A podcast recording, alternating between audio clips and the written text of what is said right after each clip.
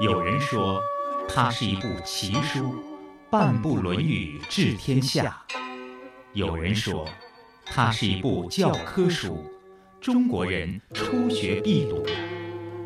这部流传两千多年、记载着孔子谆谆教诲的书，都讲了什么？又能给生活在现代社会中的人们带来怎样的人生启示呢？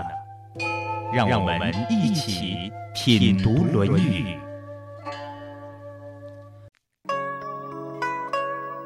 听众朋友，欢迎您收听《品读论语》。常言道。人生在世，不如意事十之八九。意思是说，人这一辈子不如意的事儿总会占到大部分。面对各种各样的痛苦烦恼，我们应该如何面对？当他人遇到了诸多不如意的时候，我们又该如何劝解呢？在《论语》中就有这样一段经典的对话。发生在司马牛和子夏之间。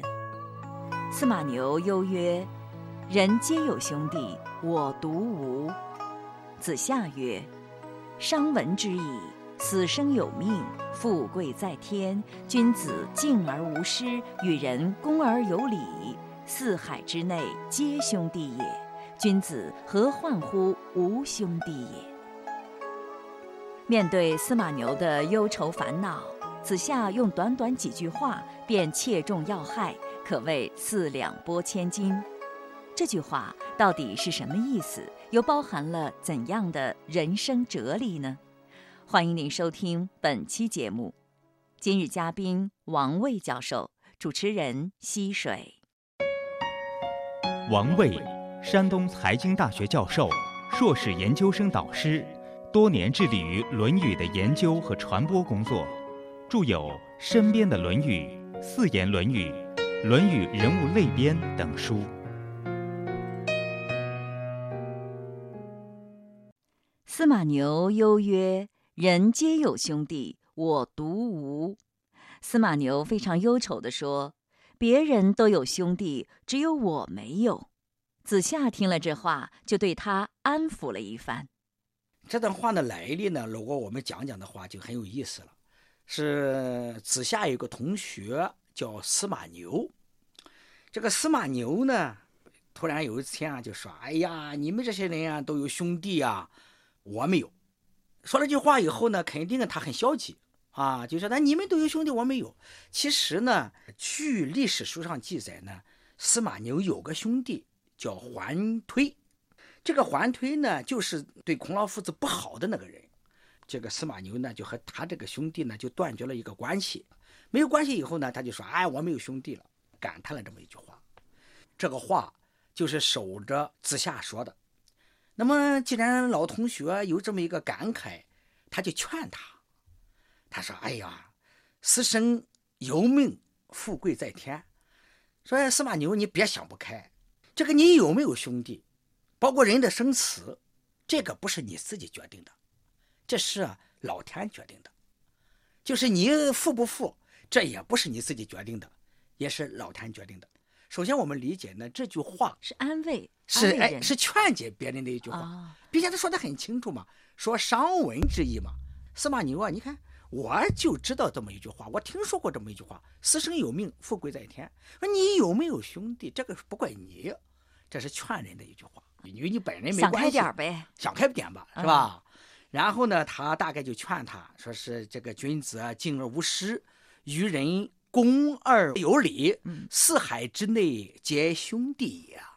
君子何患乎无兄弟也？”对了，他又继续劝他了，说：“司马牛啊，你想想嘛，作为一个人来讲，如果是对别人非常的尊敬，那么别人就愿意和你处好关系，就愿意帮助你，就相当于你有了很多的兄弟姐妹了。”对不对啊？对，远亲不如近邻嘛。啊，然后呢，恭而有礼，你对别人比恭敬的时候，大家和你相处的非常好。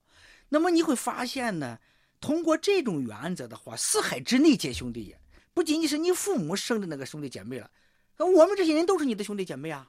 四海之内皆兄弟呀！哎呀，走到哪里都有亲人。哎呀，走到哪里都有兄弟呀！啊，所以呀，君子何患于无兄弟？哎呀，司马牛听了子夏的这一番话，他应该心花怒放了，马上转忧为喜了吧？但是没有讲，他到底是想开没想开？我一听，我都觉得挺高兴的。哎呀，我要对人好一点，那四海之内都有兄弟，都有亲人了呀。但是你从这个话来讲呢，你就会发现子夏这个人是非常会做思想工作的。啊，他讲的很好，他讲把我都说的高兴了啊！这样 的不是王教授把我说的高兴，不是王教授，还是人家《论语》把你说的高兴了啊！就是四海之内皆兄弟也。那么如果说单独讲“死生有命，富贵在天”，可能啊，我们就觉得啊，这是封建迷信啊，等等啊，这是一些。但是联系到这个话是子夏去劝别人的一句话，他对不对呢？况且放在那个地方，但是他的说话的艺术、说话的方式，应当我们是好好学习的，并且他会讲理啊，会讲会讲道理。有些事情你决定不了，你就别难过了。哎，你就别难过了嘛。有兄弟没兄弟，又不是你说了算。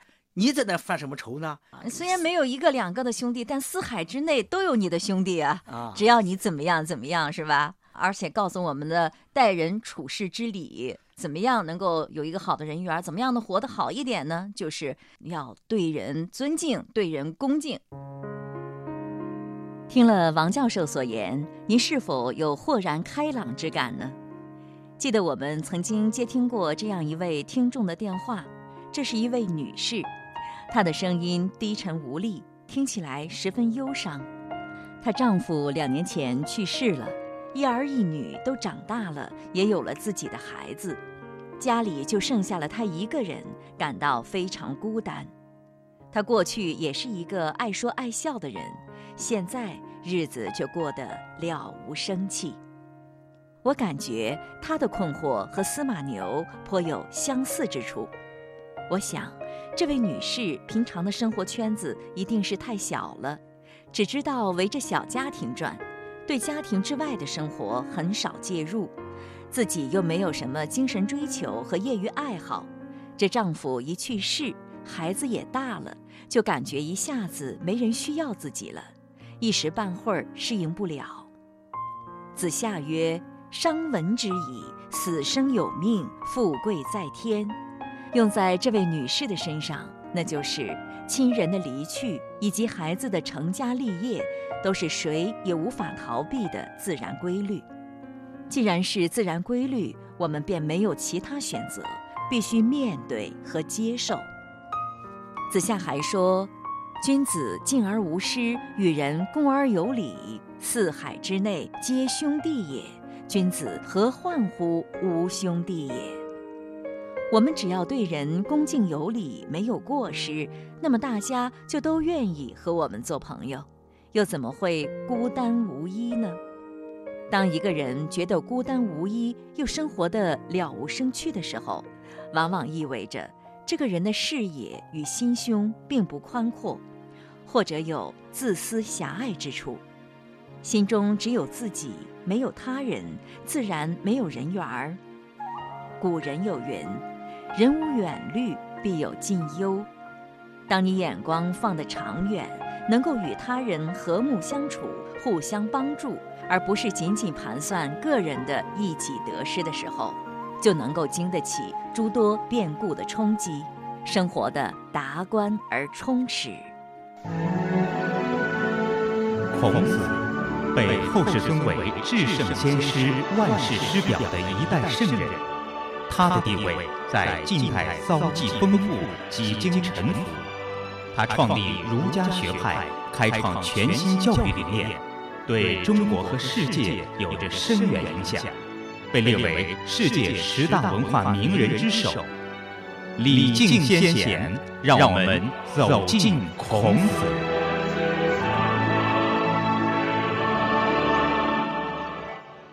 听众朋友。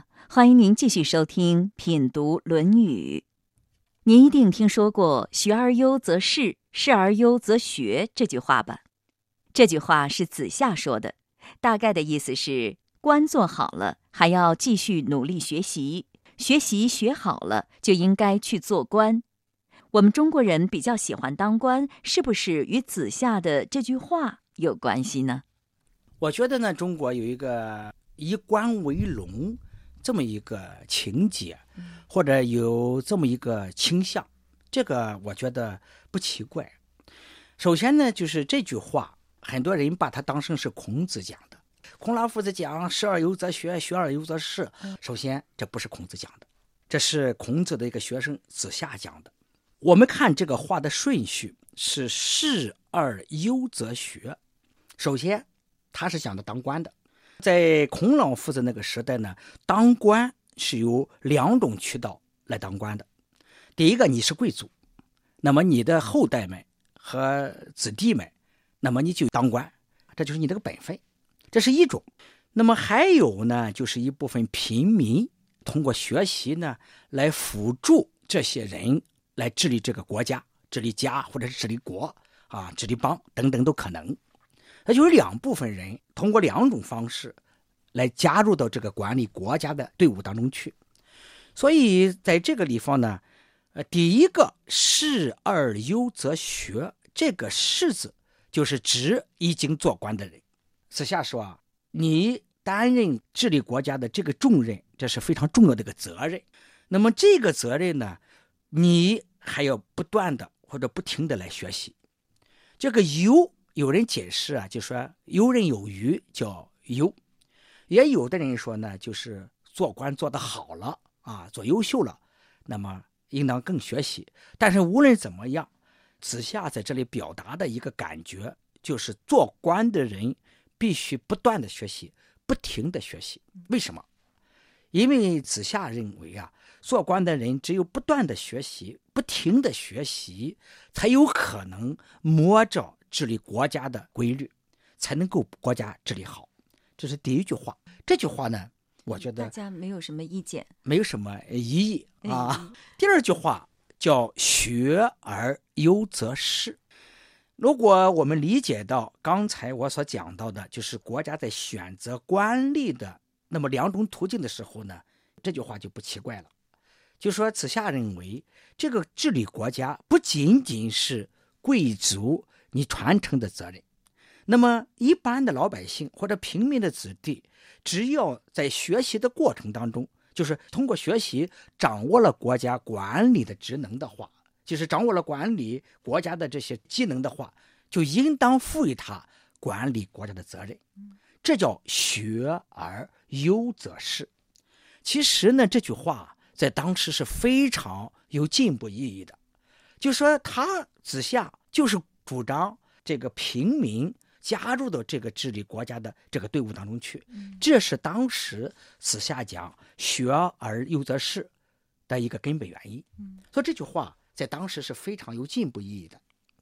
但是后人就是认为学习好了就应该当官儿，好像这是一个最好的出路啊。这句话呢，那么毕竟啊，中国呢是经过了有一千五百年的科举制度啊。我们知道中国的科举制度呢是从隋朝开始的，那么一直到清朝结束，大概这个时间正好延续了一千五百年。在这个一千五百年的过程当中啊，中国采取的是开科取士的制度。那么这个开科取士呢，其实啊，应当给予他充分的肯定。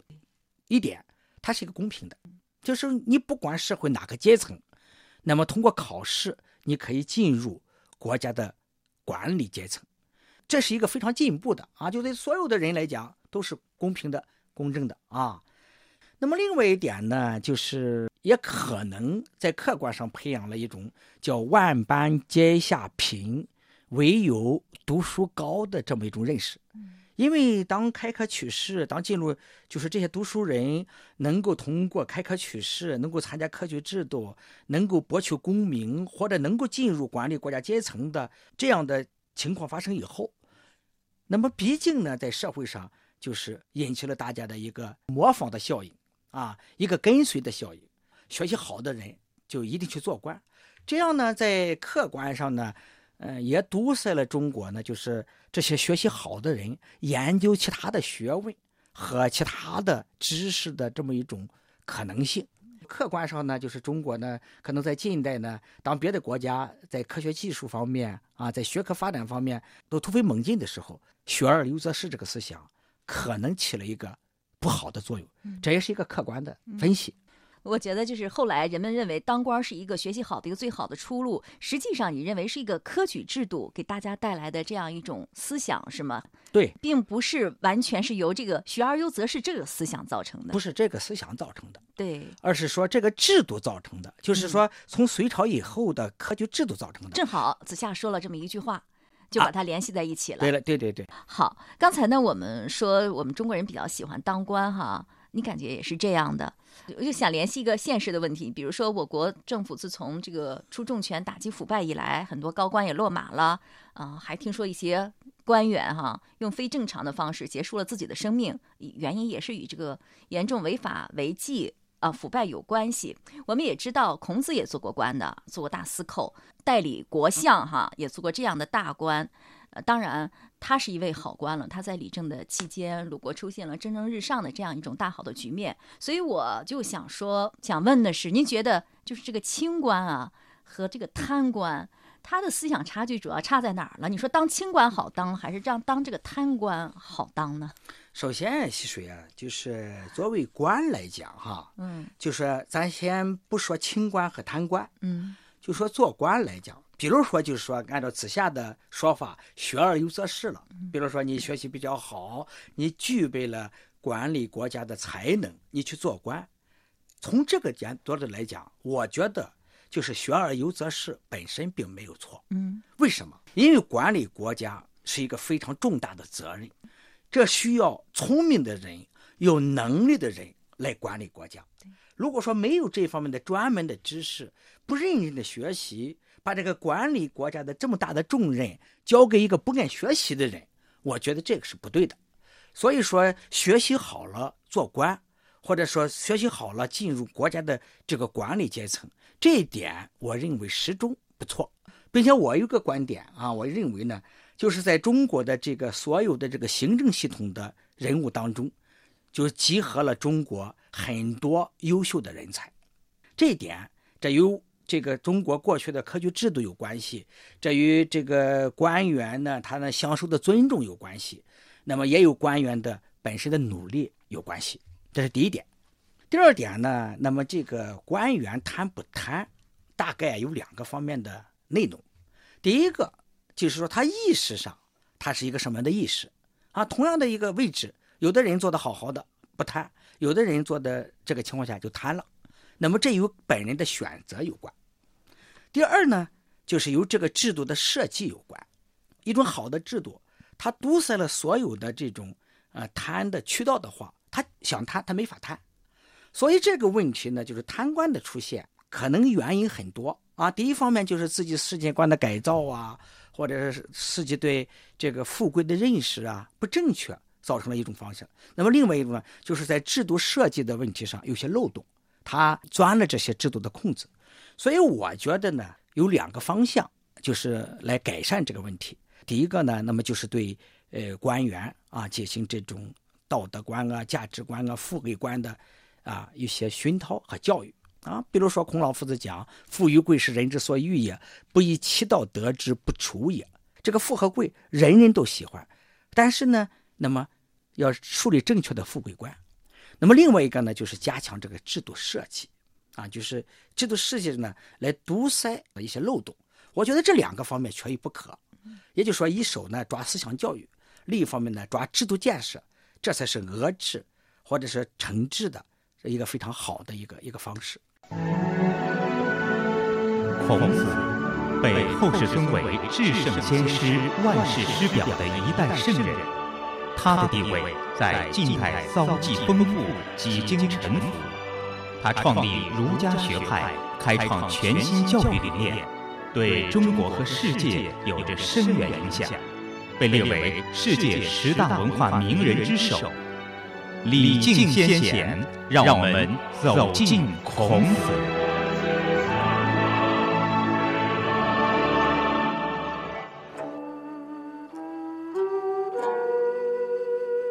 听众朋友，欢迎您继续收听《品读论语》。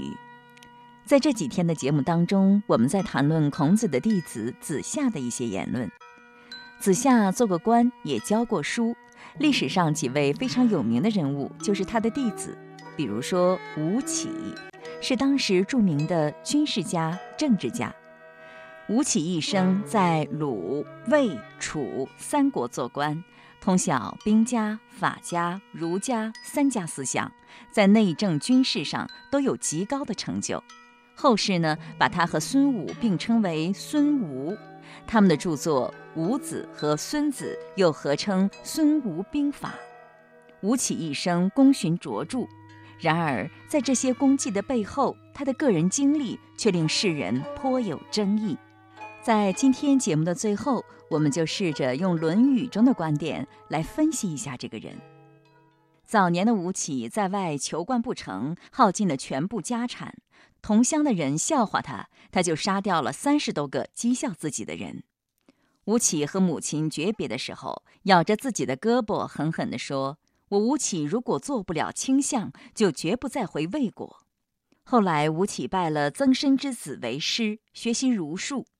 母亲病逝，他也没有回家奔丧。曾参非常恼怒吴起不孝，就和他断绝了师生关系。有一次，齐国要攻打鲁国，鲁国国君就想启用吴起，但因为有人说吴起的妻子是齐国人，就犹豫了。吴起太渴望成就功名了，就把妻子杀害，表示不偏向齐国。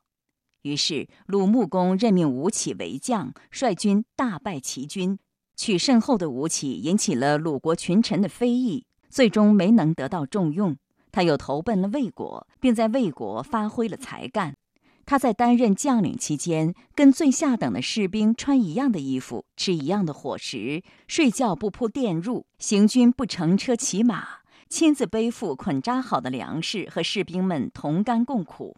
有个士兵生了恶性毒疮，吴起替他吸吮脓液。